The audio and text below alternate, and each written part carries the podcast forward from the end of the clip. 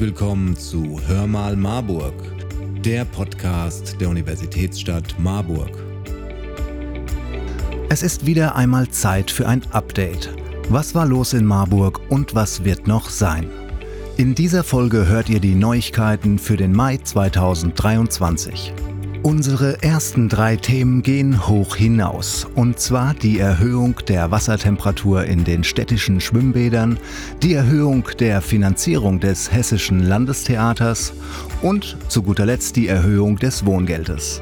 Dann geht es weiter mit dem Marburger Lesefest, neue Vorhaben auf der Online-Beteiligungsplattform Marburg macht mit, das Projekt Verbunden, stark, gesund für alleinerziehende Eltern und ihre Kinder – der Kinder- und Familientriathlon und neue Stellenangebote der Stadt Marburg. Viel Spaß bei dieser Folge.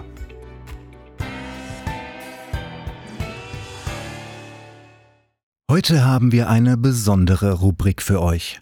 Dinge, die nach oben gehen. Als erstes eine gute Nachricht für all die Verfrorenen unter euch. Nach oben gegangen ist endlich wieder die Wassertemperatur in den städtischen Bädern dem Aquamar und dem Hallenbad Werder. Das Wasser hat fortan in den Schwimmbecken wieder 28 Grad. Und auch die Sauna im Aquamar wird voraussichtlich Mitte Mai wieder geöffnet. Zur Erinnerung. Im August letzten Jahres hatte die Stadt Marburg infolge des Ukraine-Krieges einen ganzen Katalog von Energiesparmaßnahmen beschlossen und im September gab es dann noch eine weitere gesetzliche Einschränkung zur Sicherung der Energieversorgung. In diesem Rahmen mussten auch die städtischen Bäder einsparen, da sie mit Abstand die meiste Energie der Stadtverwaltung benötigt. Sie sind verantwortlich für rund 10 Prozent des gesamten Verbrauchs an Strom und Wärme sämtlicher städtischen Immobilien. Die Einsparungen waren erfolgreich. Konnte doch der Energieverbrauch der städtischen Bäder im vierten Quartal 2022 um 13 Prozent gesenkt werden. Doch jetzt werden die Becken wieder auf ihre vorherige Temperatur aufgeheizt. Also, ab sofort zählt mir ist kalt nicht mehr als Grund, den Schwimmbädern fernzubleiben. Und das zweite ist die Finanzierung des Hessischen Landestheaters Marburg. Denn die geht auch nach oben. Denn Land und Stadt werden die jährlichen Zuwendungen für das Theater ein weiteres Mal erhöhen. Bereits vor zwei Jahren konnte das Land und Stadt die finanzielle Ausstattung des Hauses um rund 600.000 Euro anheben. Und jetzt ist dieser Betrag noch einmal um 406.000 Euro erhöht worden. So dass im Vergleich zu 2019 damit eine Verbesserung um gut eine Million Euro erreicht ist. Der Jahresetat liegt damit bei rund 5,6 Millionen Euro. Die zusätzlichen Mittel sollen eingesetzt werden für eine Verbesserung der Bezahlung der Beschäftigten, für neue Stellen, zum Beispiel in der Theaterpädagogik und in der Organisation der Gastspiele, aber auch für den Bereich Digitalisierung und zur Kompensation gestiegener Materialpreise. Außerdem sind bauliche Veränderungen für eine bessere Arbeitssituation geplant.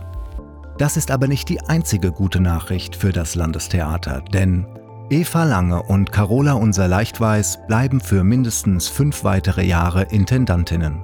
Zunächst bis Sommer 2028. Die Verlängerung der Verträge gaben die hessische Kunst- und Kulturministerin Angela Dorn und der Marburger Oberbürgermeister Thomas Spieß bekannt. Mit zwei Intendantinnen hat das Landestheater erfolgreich das Marburger Modell einer künstlerischen Doppelspitze etabliert das bereits viele preisgekrönte und abwechslungsreiche Theaterproduktionen als Erfolg in den letzten Jahren verbuchen kann, nämlich seit der Spielzeit 2018-2019. Stellvertretend für die zahlreichen Veranstaltungen des Landestheater weisen wir an dieser Stelle nur auf eine Aufführung hin. Am Samstag, den 6. Mai um 20.30 Uhr wird im Erwin Piscator Haus das Stück Struwwelpeter, Shockheaded Peter gespielt. Eine Junkoper nach Motiven Heinrich Hoffmanns für alle ab 14 Jahren. Es ist die letzte Aufführung dieses Stücks in Marburg, also kommt raus aus den 28 Grad warmen Becken der Schwimmbäder und macht euch auf ins Erwin Piscator Haus. Das Landestheater beschreibt sein Stück folgendermaßen. Shockheaded Peter ist ein Stück, das ein wahrhaft sonderbares, visuell und groteskes Universum darstellt. Begleitet werden die Geschichten von der Musik der britischen Kultband The Tiger Lilies.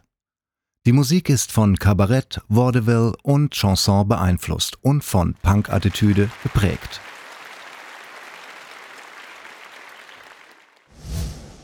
Alle guten Dinge, die nach oben gehen, sind drei. Der Bund hat das Wohngeld deutlich erhöht. Statt 600.000 können nun rund zwei Millionen Haushalte in Deutschland den Zuschuss zu den Wohnkosten bekommen. Das Problem ist, dass viele Menschen gar nicht wissen, dass sie ein Recht auf finanzielle Hilfe haben. Deshalb handelt die Stadt Marburg und schreibt alle Bürgerinnen in der Kernstadt und den Stadtteilen persönlich an und informiert sie. Denn das Wohngeld bekommt man nicht automatisch. Man muss einen Antrag stellen. Dafür braucht es neben der Information, welche finanziellen Hilfen es gibt, auch noch das Wissen, wie man sie von welcher Stelle erhält. Insgesamt 66.127 Briefe verschickt die Stadt in diesen Wochen an alle Einwohnerinnen über 18 Jahre, egal ob sie allein wohnen, zu zweit, in einer Familie oder einer Wohngemeinschaft. Zudem wird die Wohngeldstelle um sieben neue Mitarbeiterinnen aufgestockt, die künftig für die Bürgerinnen da sind, sie beraten und ihre Anträge bearbeiten. Die Stadt hat die zentrale Telefonnummer 201 5555 für die Wohngeldstelle eingerichtet, um den Bürgerinnen die Kontaktaufnahme zu erleichtern und somit den Service zu verbessern. Bücher? Gibt es das noch? Es steht doch alles, was man braucht, im Handy. So denken vielleicht viele. Das Marburger Lesefest will zeigen, dass der Spaß am Bücherlesen und am Bücher vorgelesen bekommen eben doch noch ganz was Besonderes und Wichtiges ist. Das Lesefest findet im Mai in Marburg mit insgesamt mehr als 20 Veranstaltungen statt. Viele davon in Schulen und Kindergärten, um das junge Publikum direkt zu erreichen. Zur Eröffnung am Mittwoch, den 3. Mai, sind jedoch alle eingeladen. An diesem Tag um 15 Uhr startet das Marburger Lesefest in der Stadtbücherei Marburg mit Begrüßung durch die Stadträtin Kirsten Dinnebier, den Leiter der Stadtbücherei Jürgen Hölzer, die Buchhändlerin Inge Jacobi und den Pressesprecher der Sparkasse Marburg-Biedenkopf Michael Franz. Danach liest die Autorin Dieter Zipfel aus ihrem Buch Bosco Rübe rast durchs Jahr in einer illustrierten Lesung für Kinder ab vier Jahren und ihre Erwachsenen.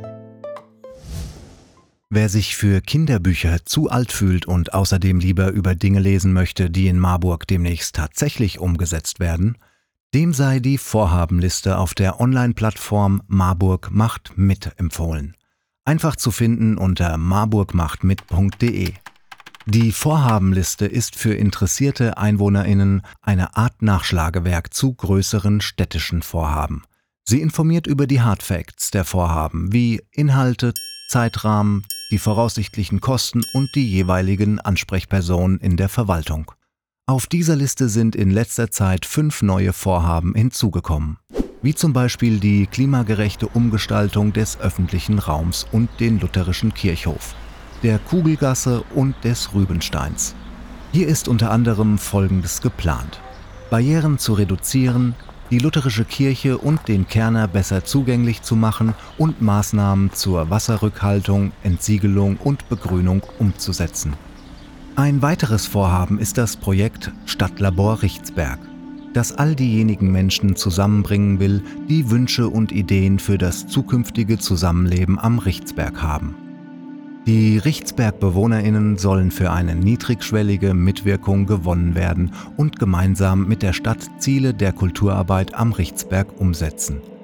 An diesem Beispiel wird klar, der Vorhabenliste kann man zudem auch entnehmen, inwiefern eine Bürgerinnenbeteiligung bei einem Vorhaben möglich und geplant ist. Wer sich gerne engagiert, ehrenamtlich mitarbeiten und Marburg aktiv mitgestalten möchte, ist bei der Plattform marburgmachtmit.de so oder so an der richtigen Adresse. Werden hier doch auch jenseits der genannten Vorhabenliste zahlreiche Projekte vorgestellt, die Beteiligungsmöglichkeiten und freiwilligen Engagement bei stadtpolitischen Entscheidungen und deren Umsetzung bieten. Als alleinerziehendes Elternteil ist man möglicherweise schon derart ausgelastet, dass die Idee für ein weiteres ehrenamtliches Engagement eher unrealistisch scheint. Um dabei zu helfen, den Herausforderungen des Elternalltags gewachsen zu sein, gibt es mit Verbunden stark gesund ein Unterstützungsangebot der Stadt Marburg für alleinerziehende Mütter und Väter. In Eltern-AGs mit einem parallelen Angebot für Kinder können sich Alleinerziehende austauschen und Impulse erhalten. Das Programm ist für die Teilnehmenden kostenlos.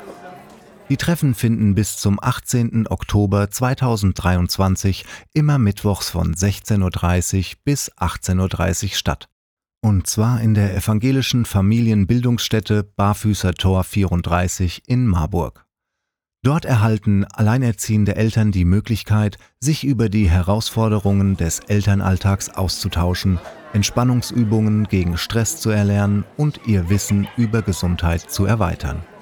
Währenddessen kochen die Kinder mit Erzieherinnen und einem Ernährungsberater ein gesundes Abendessen für alle.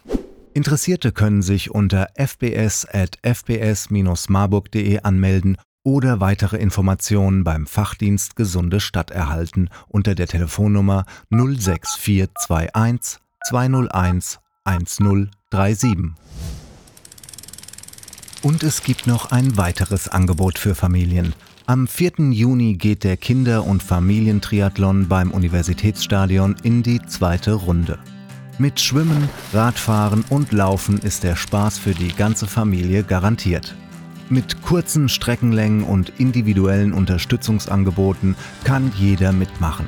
Der Triathlon ist ein Teil des Projekts Kommunale Bewegungsförderung zur Implementierung der nationalen Empfehlung, Kombine, und findet dieses Jahr schon zum zweiten Mal statt.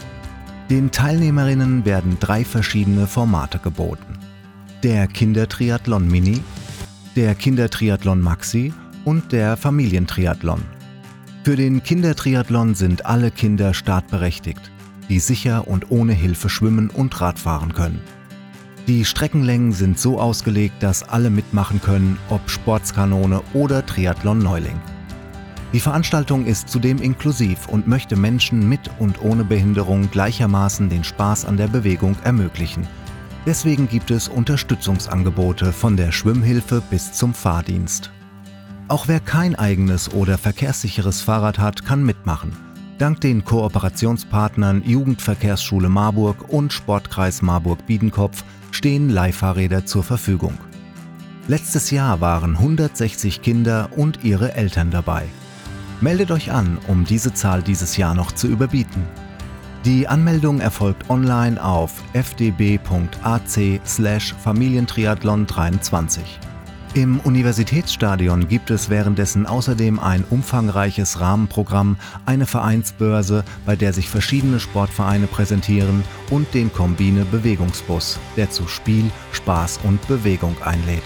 Wer am 4. Juni nicht kann oder wem einmal Bewegen im Jahr zu wenig ist, für den sind die regelmäßigen offenen Bewegungsangebote der Stadt Marburg im Freien möglicherweise eine Alternative. Bis zum 22. Oktober gibt es kostenlose Angebote ohne Anmeldung, organisiert zum einen von der Bewegungs- und Gesundheitsförderung über die Fachdienste Gesunde Stadt und Sport und zum anderen über das schon genannte Kombine-Projekt. Das Spektrum reicht von Frauengymnastik mit Kinderbetreuung über Yoga und Fußball bis hin zu Tai Chi und Aikido. Informationen zu dem aktuellen Projekt gibt es unter marburg.de slash gesunde Stadt. Man muss nicht gleich Oberbürgermeisterin werden, um Mitglied des Teams der Stadt Marburg zu sein. Deswegen zum Schluss noch der Hinweis darauf, dass es unter marburg.de slash Stellenangebote neue Stellenangebote der Stadt Marburg gibt. Wie zum Beispiel für BauzeichnerInnen, ErzieherInnen oder pädagogischer Fachkräfte und vieles mehr. Schaut mal rein, vielleicht ist was für euch dabei. Damit sind wir auch schon wieder am Ende dieser Folge Hör mal Marburg. Weitere Informationen zu den heutigen Themen und auch alle Informationen zu Meldungen, die in diese Folge nicht mehr hineingepasst haben, findet ihr auf www.marburg.de.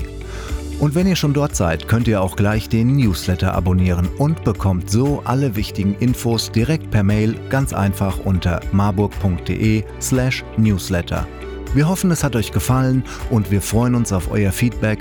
Schreibt uns doch einfach eine Nachricht und abonniert diesen Podcast. Empfehlt ihn Freunden und Verwandten. Ihr findet uns auf hörmalmarburg.de und auf allen gängigen Podcast-Plattformen.